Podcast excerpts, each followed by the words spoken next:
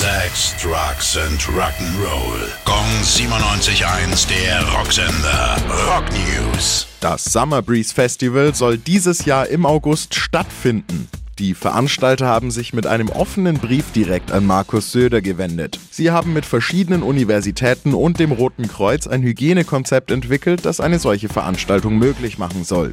Die Strategie beinhaltet engmaschige Tests, geschultes Fachpersonal und ein digitales Konzept für zuverlässige Nachverfolgbarkeit.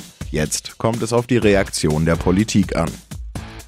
Die Rockwelt trauert um Jim Steinman. Der Komponist ist vor kurzem im Alter von 73 Jahren verstorben. Als Songwriter war er für viele Hits unter anderem von Meatloaf, Bonnie Tyler und Celine Dion verantwortlich. Über 190 Millionen Mal wurden die Alben verkauft, an denen er mitgearbeitet hat. Rock in Peace. Gong 97.1, der Rocksender. Rock News. Sex, Drugs and Rock'n'Roll.